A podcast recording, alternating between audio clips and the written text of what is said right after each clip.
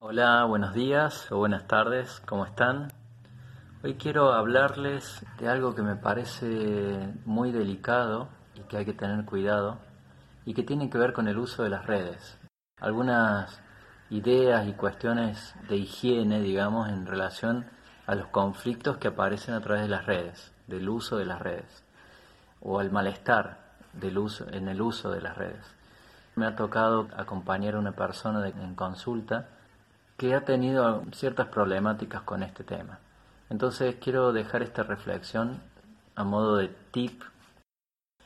Hagamos de cuenta que hay una pareja que termina su relación después de tres años y medio, cuatro años, cinco, digo una relación larga, significativa para los dos. Y uno de los dos no estaba dispuesto a terminar la, la relación, pero el otro sí, ya habían llegado a un punto en que algo se había quebrado, algo se había secado y necesitaba hacer ese corte.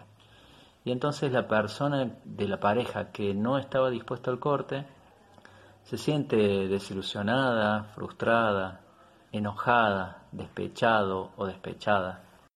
Y decide utilizar la red, el perfil, el tweet, para mm, despreciar al otro, para dejarlo mal parado, como se dice habitualmente, sacar los trapitos al sol, para ningunear. Y más bien que la otra persona, la que decidió separarse, cuando se entera de este uso de las redes, no sé qué les pasaría a ustedes, pero es habitual que se sienta vulnerado, se sienta provocado, que quiera defender su imagen, limpiar su nombre. Y yo acá digo, ojo, cuidado, porque muchas veces una persona que está en ese estado de frustración, de desilusión, defraudado, aún despechado, que es un poco más grave, provoca al otro para todavía recibir su atención de la forma más grosera, diría yo, y más tóxica. Pero aún así siente la presencia del otro, siente la atención del otro, bajo este mecanismo de provocar, de ensuciar, de insultar.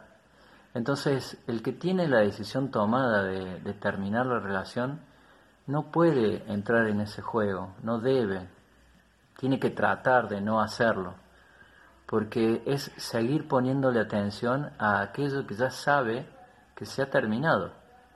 Uno tiene que tener cierta altura como para decir, bueno, decir todo lo que quieras de mí, yo no voy a entrar ahí, no me voy a sentir provocado y no voy a reaccionar a eso. No te voy a volver a dar mi atención y mucho menos en esto que es tóxico, en esto que se va a terminar transformando en una lucha de egos y por el cual no voy a obtener nada favorable seguramente a cambio.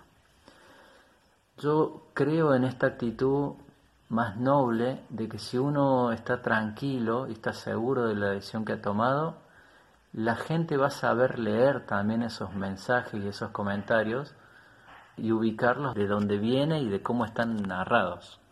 Yo creo que una persona medianamente equilibrada puede detectar el despecho detrás de un comentario y entender que no es el otro el equivocado, sino que es tal vez el que, el que escribe. Bueno, esta es mi recomendación para un caso puntual en esta cuestión sobre el uso de las redes. Espero que les guste este pequeño video. Mando un saludo y nos encontramos la próxima.